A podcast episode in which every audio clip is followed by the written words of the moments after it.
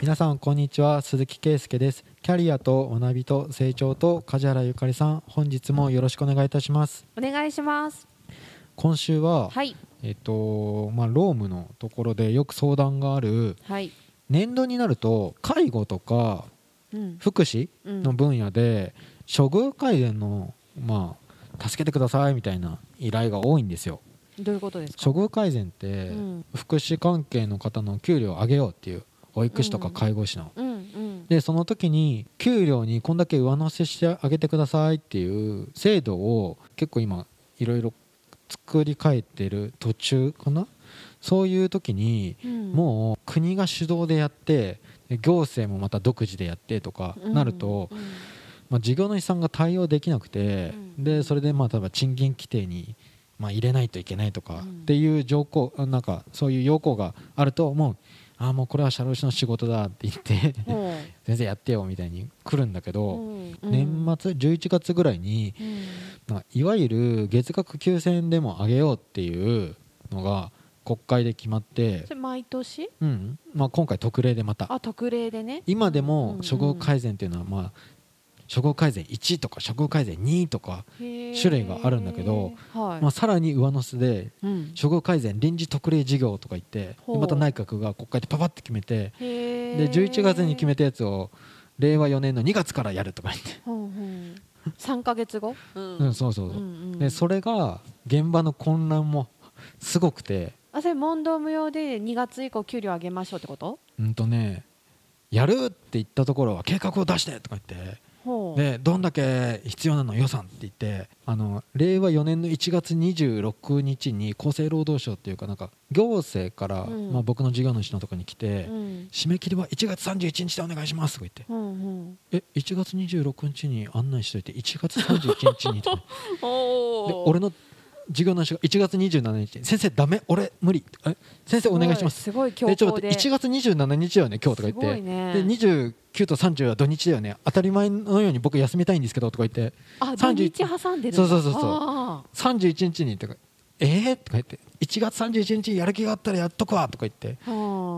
なるべくやってよ先生。とか言って。言い合いに言い合いっていうか別にそういうテンションじゃなくて、あうんうん これさやらないっていう選択肢あるんじゃない？とかちょっと思ったりとかしたんだけどまあそれが行政によってうん。もう本当に知らないこれうん。もうやるとは思ってなかったみたいな事業でうん。そんな年度末にうん。いきなり予算ぶっ込んで計上するために国にも回答しなくちゃいけないし県にも回答しなくちゃいけないから行政としては例えば名古屋市じゃないところはうんここの市は1月31日とか言ってじゃあ岐阜はここは2月末でとかはあ岐阜のどっかはあ3月末でいいですよとか名古屋4月15でいいですよとかあでも県をまたいでる事業所はどうするとかでに。一番早いところはなんでこんなに早いんですかって聞いたらうん。いや県の回答を2月10何日しなくちゃいけなくてとかう言って、ん。他の市はそんなこと言ってますよ。いやまあうちもちょっとまあ把握しなくちゃいけないから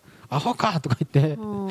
それをなんか全部誓約書に計画書にとりあえずこの事業はいきなり決まっていきなりだからまあ今後予算どこで、あのー取れるか分かんないから、令和4年2月3月うん。はその年度うん。今年度中の予算だけど、まあ急な話なんで、うん。介護職員の給料うん月額9000円上げてくださいって言ったうちうん。ちゃんと毎月の処遇が上がるようにうん。9000円をこうボーナスとか一時金で払うんじゃなくて毎月の給与として3分の2はちゃんと払い出ししなくちゃいけませんとか、三分の二？うん、うんだから6000円はうん。絶対に払わないといけない。9000円は処遇を上げてくださいってそれだけ分配しますねって言ってるんですけど、うんでも毎月に触れないんですよ。辞めるかもしれないしうん。採用本当にできるか分かんないしみたいな問題ってあって、うんだから人の入り繰りがあるからこんだけ、うんあの欲しいですとか処遇改善うん。を計画を出すと、うん。じゃあ処遇改善の金額決めました。はい。で例えば年間ここの事業所に500万円処遇改善もらえることになりました。うん。で501円じゃないといけないんですよ。501円使いました処遇改善に。うん。あなたには500万円あげます。うん。従業員の給料を上げるために、で実は従業員が辞めて470万しか使いませんでしたって言ったら、それはルール違反だよねって。うんなるから、500円以上500万円以上使わないといけないんですよ。うん。従業員の賃金アップのためにとか言って。うん。っていうのを、うん。まあ、計画の時に出せっていう話なんですよ。うん。だからこの事業所には500万円振り出すんだぞって行政が予算を取るためには、うん。国が決めた月額9000円。しかも毎月3分の2は毎月ちゃんと従業員には払うようにうん。してくださいってルールを決めました。だからどんなルールどんな毎月いくらぐらい必要か言ってねっていうのを、うん。まあ大急ぎでで計画を出せって言うんですけど、うん。一番毎月給与を払えなかったのはやっぱり人の入り繰りがあるから、うん。じゃあ年度末3月とかに処遇改善の手当を一時金としてボンボンってこの人に40万円とかうん。30万円とか言ってうん。払い出すような払い出しうん。仕方をまあしている事業所が多かったからうん。だったらそれを受け取れなかったら毎月の給与上がんないからなるべく臨時特例で決めた処遇改善はうん。月額9000円って言ってるんだったら3分の2はなんかこう必ず固定的毎月払ってくださいっていう。うん。えそんなの急に決めてうん。この事業が例えば一応内閣は令和4年の9月までうん。分はまずやろうねって言ってるんですよ。うん。で令和4年10月以降はどうなるか分かんないよ。けど令和4年10月以降も国がもし補助しなくてもちゃんと払い続けますっていうのをうん。制約しないと計画は出せないんですよ。うん。え踏み絵ですかこれとか言って。うん。最初は9000円出せるようにって。でこれは国が負担しますよ。うん。なんですけど10月以降国が負担できなくなっても、うん職員にはちゃんと9000円払ってくださいよ、単純に給料アップ。うん、そうそううんうん。ええええ？って うん。ななんすかこれって言って。普通だったらこの処遇改善の制度がいろいろ改定がなされるから、うん。なされたら、まあ、例えば処遇改善で出せる手当も減りますよっていうのはあったんですけどうん。最初だけは補助しますけどうん。もし国が出せなくなっても出し続けますっていう手当じゃないとうん。今回処遇改善の臨時特例は計画を受け付けることができませんとか言って。え1月26日にそんなこと言っといて1月31日にそれ約束できるんですかって言って。うん。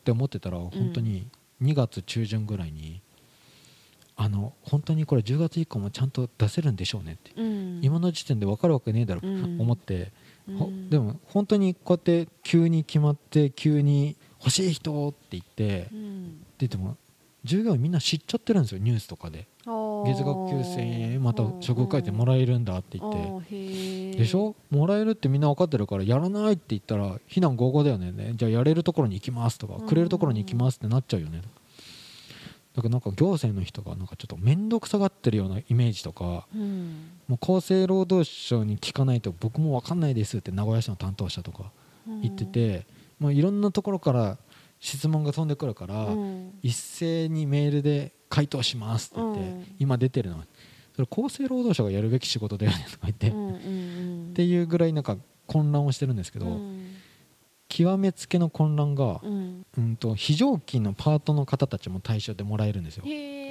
てなるとうん来年からっていうか2月からシフト抑えますって言って。え？は？は？は？毎月いくら？8万円ぐらいで抑えてた人があー。9000円。そうだね。扶養内だよね。下駄履かされるんだったらシフト削りますいやこれさ国の背景としてはさみんなの収入が上がるようにって言ってるのにそれじゃあ休みが増えただけじゃないですか。こっちシフト繰りが大変にいや扶養外れるのは困るんで私も私も私も。そりゃそうだよね。えええ？とか言ってこれ何？俺たちめっちゃ混乱で大変なんだけど普通の人たちは9000円もらえる分かりました。でもシフトは調整します。なんでそこ飛び越えないの？とかそこの壁があるのが一番原因なんじゃないの？あれば別に働いてもらってシフト入ってもらって収入は増え増えれるのに増えたくないって言ってる。10万ぐらい超えたところでマイナスになるよね、うんトータルね、ううん。なんかねこの混乱えねそそもそも処遇改善っていうのは、そう定期的にやってるものなの？その介護とか保育あの業界に関して、うーんと介護の分野とか保育の分野って、うん。もらえる金額って決まってるわけ。その資本主義の中でその例えば月謝をもらってるとか売り上げを立ててるようなところじゃない限り、うん。国から報酬をもらってるのね、あそうなんだ、うん、へえだから例えばホリエモンが介護やらないんですか？この高齢化社会でって言ったら介護？誰だって黒字にできるでしょ？あんな簡単なもんとかいうぐらい、やればちゃんと要件を満たせば保育もそうなんだ。そうそう子供が預けれれれば報酬はあ必ずもらえるわけね。そうするともらう金額って決まってるわけね、この拠点でもらえるのはもうあーそうか。3000万円って。ってことは経営者が考えるのはなるべく固定費は抑えないと自分の役員の報酬は取れないわけじゃないですか。うんうん。ってなるとなんか従業員に給料上げれないんですよね。なんか売り上げが上がる工夫ができるんだったら従業員の給料上げれるんですけど、うん報酬が決まってるからむしろなるほど。3年に1回の報酬改定がみんなずっと今下がってるからそうなんだ。だから従業員の給料上げれないに決まってんじゃんってはあ。みんな経営者思うんですよね。だったらこれは従業員の給与にしか使っちゃいけませんっていうものを振り出しますって言ったんですよ。それから処遇改善で処遇改善はもう会社の経費には使っちゃいけなくて従業員の給与にしかうん。使っちゃいけない手当ですって言って。でもじゃあ計画を出してくださいって言ったらでくださいって言った金額を使い切れませんでしたって言って。今までもそう改善分はもらってたんだ。そうそうそうへー処遇改善1ってああ。うんうんで処遇改善2をやるためには例えばキャリアパスを作ってる会社じゃないと取れないとかなるほどね。なんかそういうのがいろんなの絡んできてほうほうほ従業員が辞めちゃううとうん。処遇改善余らしちゃうんですよね。うんそうだね。余らしちゃうとダメになっちゃうんですよ。そうだね。うん。返還しろとか言ってわけわかんない。うん。予算使い切らないといけない。まあまあ国の国はそうだね。国の考え方ですよね。ってなると8人で回してたのを7人とか6人になっちゃうとん。残り6人がボーナスで 3, 3月にもらうんですよ。いいじゃん。ってことは別にうん。少ない人数で回したらいいじゃんとかうん。に残ってる人たちもちょっと思うんうんですよね。ね。その毎月の給与が例えば人数が何人になるか分かんないからうんうん。8人だとの9人で回したくなるかもしれないしとかなるとまあ一時金に取っとくみたいな。ななんですよ。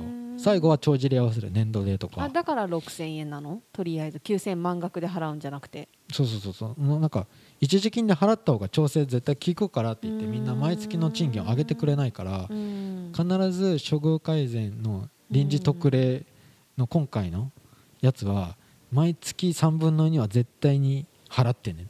うん。いや今2月の時点って言われると年度で動くので例えば保育とかうん。担任を持ってる先生とかだから3月に辞めちゃう人とかって結構多いんですよ。ね。確かに。辞めちゃうし4月に内定取った人がちゃんと来てくれるかどうか分かんないのに今計画で全てのやつを出せって言ってるしパートの非常勤の保育の人たちはシフト減らしますよこれから。何？ちょっとやめようよこういうさ。こ こういう混乱ってとか言って。それやらないといけないの？その非正規の人にも。例えば正規だけやるとかもできないの？やるならもう一律？いや選べれるとでももらえるもんはあげたいっていうふうに普通には考えるんですけど、まあまあ会社の事務はすっごい増えてるんだけど働きたい人いそうじゃないパートさんで保育好きな人とかさん？あのそれもらうと扶養内で働けなくなるから、うん。もらわなくて私来ますとかいう人そんないい人いない？えーいそうな気がするんだけど。などうなんだろうね。それこそねなんか処遇改善2とか、うん。そういう時にそのもうそれもすごいおかしい制度で、うん。こう年配のうん。実績が、まあ、経験が豊富な人の方が加算が高いんだよね、ああ年功序列。そうそう。23歳の子を取るよりもうんうんうん47歳を取った方がうん加算が高い、日本っぽいね。処遇改善にはたくさん振り出せれると あー。この人には同じ仕事そう。同一労働同一賃金の観点からしてどうなんですかそれ？みたいな思思うじゃん。同じ仕事してるんだけど47歳の方が処遇改善月額4万円ついて23歳には月額1万5千しか出せないって。日本っぽいね。なんなんこれ？みたいな年齢差別やんとうかん。もうそれでねもう本当に処遇改善でこんだけつくんだったらもう基本給の昇給をこう渋ろうかとか言ってうん。またおかしなこと言い出したりとかももうくっちゃくちゃなんだよ。なるほどね、うん。な 何これ？とか思うんだけど。もうねしょうもう僕はそれにやっぱ付き合わないといけないってお仕事よ。会がね。でもね作った簿記表とか初任給が毎年なくなってくんだよね。なくなってく？要はあの給料上げないといけないじゃないですか。うん。で最賃が上がっていくから最賃で高卒の人は例えばあー16万からスタートとかでもだんだん16万じゃ最賃を割ってることになるから。処遇改善もらったならこんだけ底上げされたらもももともとの基本給は狂ってくるし他の人もベースアップしなくちゃいけないしとか。あもうこの回はとりあえず僕の愚痴になりそうだと思ったんだけど だんだん最近電気料金とかパンが高くなってるとかうん。インフレになり始めてるじゃないですか。ーうん。だから本当だったら本当に給料倍ぐらいにならないといけないんですよ。うん。なんかアメリカなんかハンバーガー屋さんの時給がまあ1900円とかなってて、うん。でもランチも2000円ぐらいになってるんですよ。ね。でも結局時給が1900円でランチも2000円みたいに なっててえおかしいなとか言って、うん。なってるんだけどでもこれが正しいやつで、うん。で日本は年に1回の昇給とか言ってるから途中でなんか税金も上がった電気料も上がったなんか物価も上がってきたのにって言って、うんだけど消費税とかなんかいろんなものが上がっちゃうとうん。昇給もできないとか言ったらうん。だんだん相対的にもうなんか可処分所得が全然やだね。減っていくわけじゃないですか。うん。だからもうここんなことをしなければ給料上がらないのかなって思うぐらいうん。もう上げたって上げたってとか言ってもうごめん設計なんてもうほとんど破綻してるみたいな。はあ。でもちょっとずつそうだね。いろんなものが30年間基本給上がらなかった国だからアメリカとか1.7倍とかうん。そうだね。してるのにグラフで見るとそうだよね。すごい横ばいになってるもんね日本だけ。なんか今のこの混乱うがん。国がこういう継ぎはぎでまた処遇改善一応やってたのに2もうん足してあげるから底上げしてあげてくれってうん。じゃないと介護業界人がいないとか言ってるとかうん。臨時でやるよまたとか な経営がくっちゃくちゃだけど。そうだね。従業員からしたらあもうまた処遇改善つけてくれるんだみたいな。自分の頑張りとかじゃなくて、まあ、この業界うん。の職種はこうやってどんどん底上げされていくんだみたいなってみんな不満だもんねその業界の人たち給料にもともとがだから安いってね。これぐらい上がったところでぐらいな感じだけど、うん。上がるって言ってたものすら上がらないならやめてやるってなるよね。転職簡単だもん。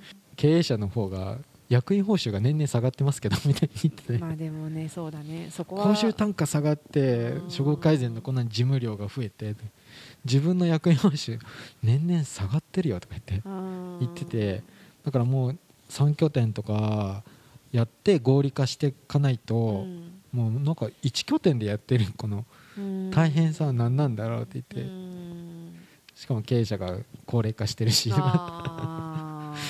俺も従業員になりたいとか言ってて。そうだね。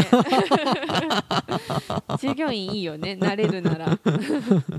いいとこ入ったら本当いいと思う大変なとこはまだまだ大変だと思うけど、うん、でもそういうふうに整えていく後押しがないと上げてこなかったっていうことなんだもんね。業界として上げれないからっていう背景があるんだろうけど。そう。社労士事務所にいると、うん。いろんな会社の給与が見れるんですけど、例えば建設の社長が介護とかやり始めた時に、うん。建設のこの給料はどんどん上がるんですよ。そうだよね。だけど介護にはなんでここの従業員は低いんですかって言ってあなんかこの経営者なんで介護の方には意地悪してるんですか？みたいな。見えうん。見えるかもしれないけど、うん。いやだって売り上げが上がることができないから、ね、だったら保険外のことをやるしかないとかになっちゃう。そうだよね。だから介護の来てる人人たちも別にまずは人のケアをするうん。的に入ってきてるから、うん。売り上げを上げろなんてそんな号令あるわけないから、うん。だからもう決まってる報酬の中でやりくりするしかないから、うん。給料もっと上げてくださいって言われてもいや給料もう上げれないよみたいにあげれないって言われちゃうと寂しいよね。寂しい。だったらお前さ3拠点ぐらいなんかのリーダーややれれば、おお前にこんだけ上げれるよみたいに言言うけどいえそれをやるのが経営者でしょみたいに言い返されるんじだってすごい仕事ハードじゃんゃん、うん、なのにっていうふうには思うよね。まあうんしょうがないね。処遇改善で忙しいのも。もうこの近 こう近年本当に給料上がらない国なんだなってすごいうん。悶々としてたんですけど、うん。こんな感じでくちゃくちゃに上がってくんか？いいじゃんあげてあげて。でもそうでもしないと上がらないっていうことだよね。そうそうそうそうそう、うん。賃金の体系表とかもうんもういらんやんとか。その業これ界いらないねこれを直ししてくれっていや直してまた来年また変わるって最賃でとか言ってとか職改善がこんなものぶっこんでくるなんて思ってなかったからもうそれ全部直すなんてうん。3月とか4月の処遇改善の届け出とか報告書とかまた給与規定を改定しといてくださいはやだ。もうやだ。あでもさっきの話3年に1回なの？報酬。今回がその特例的な感じだから。その報酬単価の改定は3年に1回だと報酬単価のあさっきの処遇改善は別に3年に1回来るっていうものではないんだ。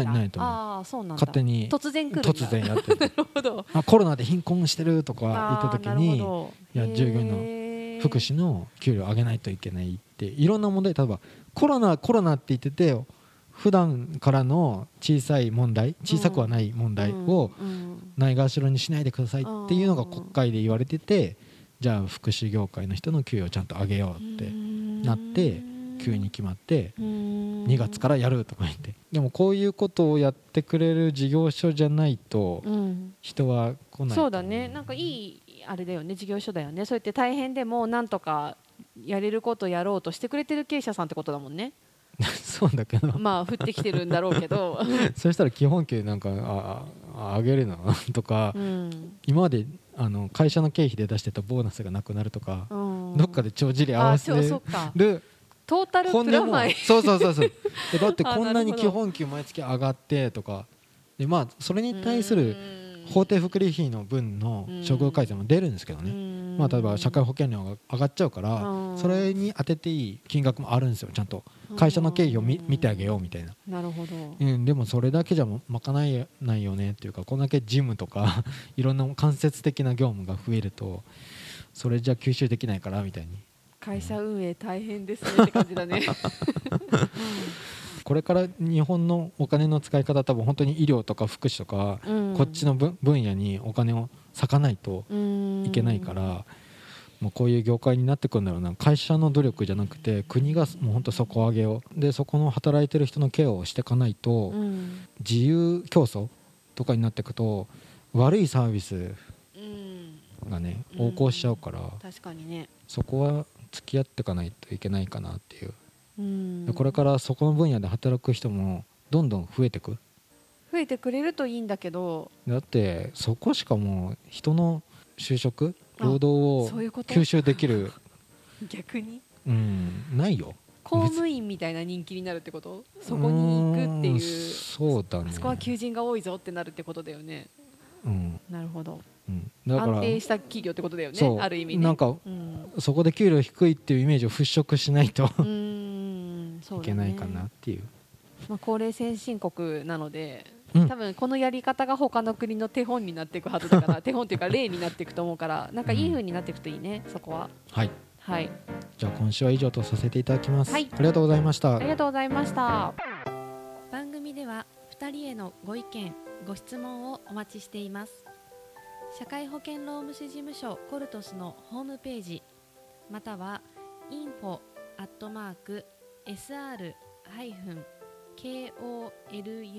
tus.com